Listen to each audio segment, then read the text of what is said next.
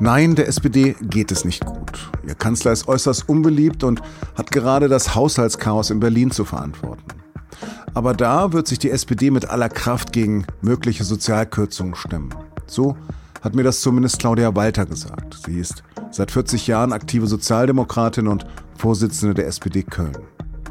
Und sie habe ich gefragt, wie die SPD aus dem Umfragetief rauskommen will. Sie hören auf den Punkt, den Nachrichtenpodcast der Süddeutschen Zeitung. Am Mikro ist Lars Langenau. Herzlich willkommen.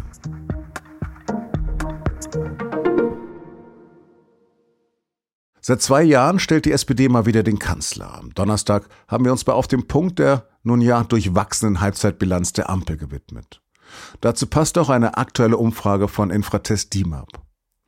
Demnach sind 82 Prozent der Menschen in Deutschland unzufrieden mit der Arbeit der Bundesregierung. Und weil sich die Kanzlerpartei SPD ab heute zu ihrem Bundesparteitag trifft, schauen wir mal genauer hin. Zur Erinnerung, die SPD ist bei der Bundestagswahl 2021 mit fast 26 Prozent stärkste Partei geworden. Zwei Jahre später nun Ernüchterung, wenn nicht gar pure Enttäuschung. Wäre am kommenden Sonntag Bundestagswahl, würden sich lediglich noch 14 bis 16 Prozent für die SPD entscheiden, je nach Umfrage. Nur noch 20 Prozent sind außerdem mit der Arbeit von Olaf Scholz zufrieden. Laut ARD Deutschland-Trend genießt Scholz derzeit so wenig Vertrauen bei den Deutschen wie kein Kanzler seit 1997. Die große Hoffnung der Sozialdemokraten scheint dabei Friedrich Merz zu sein. Denn den CDU-Partei- und Fraktionschef haben sich die SPD-Chefs Saskia Esken und Lars Klingbeil am Freitagvormittag vor 600 Delegierten am Parteitag vorgeknöpft. CDU und CSU hetzen im Chor mit der AfD gegen die Ampel. Mit dieser März-CDU haben wir wahrhaftig die populistischste Opposition aller Zeiten. Und deswegen, liebe Genossinnen und Genossen, Friedrich von gestern wird niemals die Zukunft unseres Landes sein. Die Zukunft dieses Landes ist ein Staat, der investiert, ein Staat, der Sicherheit gibt und ein Staat, der seine Bürgerinnen und Bürger schützt. Aber Merz kann ja nicht ernsthaft die größte Hoffnung der SPD sein. Höchste Zeit also mal unten an der Basis zu fragen, wie man angesichts miserabler Umfragen und dem Chaos in der Ampel gedenkt, da wieder rauszukommen. Und dafür habe ich Freitagvormittag die Kölner SPD-Chefin Claudia Walter beim Bundesparteitag der SPD am Telefon erwischt. Und sie habe ich zunächst gefragt, wie die Stimmung an der Basis ist. Ja, wir machen uns natürlich Sorgen. Ne? Das äh, ist gar keine Frage. Und diese diese Haushaltsgeschichte, das Karlsruher Urteil, das hat sehr eingeschlagen. Und wir machen uns ähm, aus einem anderen Grund Sorgen. Wir hatten jetzt letzte Woche in Köln eine große Demo gegen die Kürzungen im sozialen Bereich, gegen Sozialkürzungen, ob es jetzt bei Kitas sind oder offenen Ganztagsschulen oder Sozialverbänden. Das äh, ist was, was uns wirklich umtreibt. Und umso wichtiger ist, dass wir heute, ich bin hier in Berlin, dass wir heute hier Bundesparteitag der SPD haben und da auch ähm, besprechen, wie wir hier äh, vorgehen wollen, was unsere Linie ist. Was erwarten Sie denn vom Parteitag?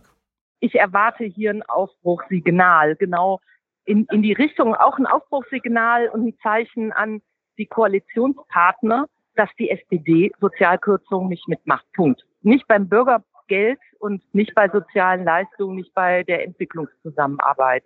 Und, und das Zweite ist, ich erwarte auch ein Signal sehr stark gegen rechts. Das ist ähm, ja heute Morgen auch nochmal sehr hier diskutiert worden, dass die AfD, die ja ein höchst unsoziales Programm hat, so viel Zustimmung bekommt. Das beunruhigt uns natürlich total. Nicht nur, weil die AfD selber stark wird, sondern weil die die Demokratie angreift. Und alles, was nur droht, in diese Richtung zu gehen, werden wir uns mit aller Kraft gegenstellen. Aber dann insistiere ich nochmal darauf. In Umfragen liegt die SPD bei 14 Prozent, die AfD bei ungefähr 21 Prozent. Wie wollen Sie also aus der Grütze in die Offensive kommen? Vielleicht ist das der Start jetzt am Parteitag. Und es geht ja nicht nur uns so. Also ich glaube, dass ganz viele in der Bevölkerung, die eben ja auch zu einer schweigenden Mehrheit zählen, genauso entsetzt sind wie wir über die AfD-Zustimmungszahlen und darüber, dass so Sozialkürzungen passieren könnten, jetzt als Folge von dem Haushaltsstreit. Und ich glaube tatsächlich, wenn sich die demokratischen Kräfte, einmal die demokratischen Parteien, aber auch die NGOs, die zivilgesellschaftlichen Organisationen, viele Bürgerinnen und Bürger, die jetzt ja schweigen oder sehr nachdenklich sind, wenn sich diese Kräfte alle zusammen tun und nach außen deutlich machen, das ist jetzt ein Punkt. Wir müssen jetzt wirklich in eine andere Richtung gehen, in eine Richtung, die die soziale Leistung erhält und auch die Demokratie verteidigt gegen solche Rechtsextremistenkräfte, dann kann das, glaube ich, gelingen. Zum Beispiel wie in unserem Nachbarland Niederlanden, finde ich, dürfe es erst gar nicht kommen lassen, dass da ein Gerd Wilders gewinnt, allein mit einer Hetzkampagne gegen Migranten und einer Hetzkampagne gegen die Demokratie. Gut, das könnte man ja relativ fix machen, indem man mit der Union zusammenkommt, die gerade in Umfragen bei 32 Prozent stehen. Ja, das, ähm, also zusammenkommen, Sie, Sie spielen jetzt wahrscheinlich an, ob wir eine andere Regierung wollen, würde ich sagen, nein, die Regierung ist ja gewählt, die muss jetzt erstmal nach vorne kommen. Aber überall da, wo die ähm, wo wir die Möglichkeit haben, mit der Union zusammen und mit anderen äh, Parteien zusammen zu sagen, die Demokraten und Demokratinnen halten zusammen und setzen gemeinsam Zeichen gegen rechts, ist das sehr, sehr willkommen. Also in Köln machen wir das schon. Wir haben ja auch hier Köln stellt sich quer oder ähnliche Initiativen, die wirklich parteiübergreifend sind. Und das ist richtig so. Alle Demokraten, Demokratinnen müssen hier zusammenhalten. Wie sinnvoll ist es denn, sich die Forderung von Populisten zu eigen zu machen? Oder anders, wird die SPD die Kehrtwende in der Asylpolitik einfach hinnehmen? Das hoffe ich nicht. Also da gibt es auch, ein, auch einen viel nachdenklicheren, ausgewogenen Antrag, wo ich hoffe, dass der, der auch Zustimmung findet, dass wir nämlich bei einer humanitären Flüchtlings- und Asylpolitik bleiben. Äh, gleichzeitig müssen wir natürlich sehen, die Kommunen ächzen äh, unter der Belastung. Aber sie sind ja auch sehr gewillt, die meisten Kommunen sind schon gewillt, das hinzukriegen, wenn sie mehr Unterstützung bekämen. Also auch da ist es wichtig, die Kommunen zu unterstützen vom Bund und Land. Das habe ich bisher sehr vermisst. All das steht auch in dem Antrag drin. Also wenn man das schafft, und natürlich kann man nicht alle aufnehmen, das ist ja allen klar, aber wenn man hier in besseres Integrationsmanagement investiert, dann ist auch das eine Zukunftsinvestition. Dann trägt auch das zur Akzeptanz in der Bevölkerung bei. Scholz hat damals im Wahlkampf mit seiner Respektkampagne den Fokus auf mehr Verteilungsgerechtigkeit gelegt. Hat diese Regierung das eingelöst?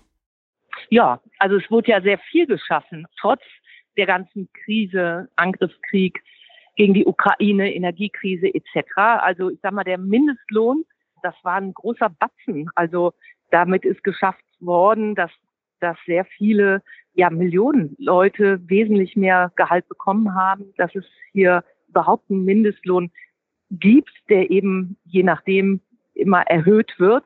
Das ist ein Punkt. Dann auch die Mietpreisbremse, dann die Energiepreisbremse, sehr viele soziale Maßnahmen, wo oder jetzt das Bürgergeld, die Kindergrundsicherung. Ich fürchte, dass viele noch gar nicht alles mitbekommen haben, was da auch an Leistungen auf den Weg gebracht wurde, weil vieles einfach auch kaputt geredet wird oder natürlich von einem aktuellen Streit in der Ampel auch überdeckt wird. Da muss sich die Ampel auch endlich zusammenraufen und sagen, so, wir haben jetzt mal Beschlüsse und die setzen wir auch um. Also die Mietpreisbremse ist tatsächlich auch an mir vorbeigerutscht. Aber nochmal besonders die Jusos schimpfen ja über Scholz und nennen die Ampel eine Koalition in FDP geiselhaft. Wie sehen Sie das? Naja, ich war selber bei den Jusos, die müssen natürlich auch, auch radikaler sein als die Partei insgesamt. Die, die haben gute Gründe. Also die ganzen Jugendlichen wissen natürlich, sie sind diejenigen, die nachher alles ausbaden müssen. Also ob es jetzt fehlende Investitionen in die Zukunft sind oder der Klimawandel. Also von daher habe ich da großes Verständnis für. Aber so insgesamt finde ich, muss sich die Ampel schon zusammenraufen. Aber was auch stimmt, es geht nicht, dass ähm, durch den Finanzminister da nur gebremst wird. Also ich, ich bin zuversichtlich, dass sich die Ampel da auch untereinander so einigt, dass man eben auch das Urteil aus Karlsruhe nicht zu einer Investitionsbremse verkommen lässt. Frau Walter, haben Sie herzlichen Dank. Danke Ihnen. Die beiden SPD-Vorsitzenden Saskia Esken und Lars Klingbeil sind nach dem Gespräch übrigens in ihren Ämtern bestätigt worden. Esken mit 83,6 und Klingbeil mit 85,6 Prozent der Stimmen der Delegierten. Schlechte Umfragewerte hat nicht nur die SPD, sondern auch die Gewerkschaft Deutscher Lokomotivführer, kurz GDL. Denn ein Großteil der Menschen in Deutschland hat laut einer aktuellen Befragung kein Verständnis für den GDL-Warnstreik. Nur 30 Prozent der Befragten äußerten Verständnis für den neuen Streik, der noch bis Freitagabend den Bahnverkehr lahmlegt. Züge im Regional- und Fernverkehr fahren bis dahin nur mit einem Notfallplan. In München beispielsweise, das noch immer mit den Folgen eines Schneechaos kämpft, fahren auch die S-Bahn noch stündlich, wenn überhaupt. Der Verfassungsschutz in Sachsen hat den Landesverband der AfD im Freistaat als gesichert rechtsextremistisch eingestuft. Das hat das Amt am Freitag in Dresden mitgeteilt. Die AfD Sachsen gilt damit nach Thüringen und Sachsen-Anhalt als dritter Landesverband als rechtsextrem.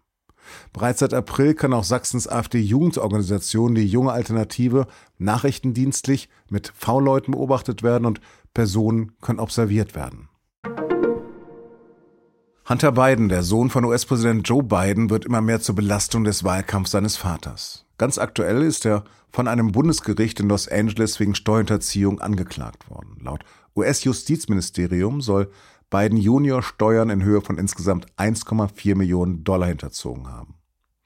Im Falle einer Verurteilung muss er mit einer langen Gefängnisstrafe rechnen. Er soll das Geld laut Anklageschrift für einen extravaganten Lebensstil ausgegeben haben. Genauer gesagt für Drogen, Hostessen, Luxushotels, exotische Autos und Kleidung. Erst im September dieses Jahres wurde Hunter Biden wegen illegalen Waffenbesitzes angeklagt. Was haben die Worte Wellenbrecher und Zeitenwende gemeinsam?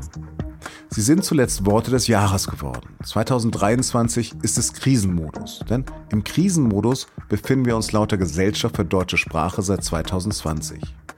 Seit drei Jahren sei der Ausnahmezustand zum Dauerzustand geworden. Und das löse Angst, Unsicherheit und Ohnmacht aus. Klar, dass das auch eine Rolle in unserer Sendung zum Jahresrückblick Ende Dezember spielen wird, zu deren Mitwirkung wir Sie hiermit aufrufen. Vielleicht aber auch nicht ganz so negativ, sondern sagen Sie uns gerne, was Ihnen Hoffnung macht.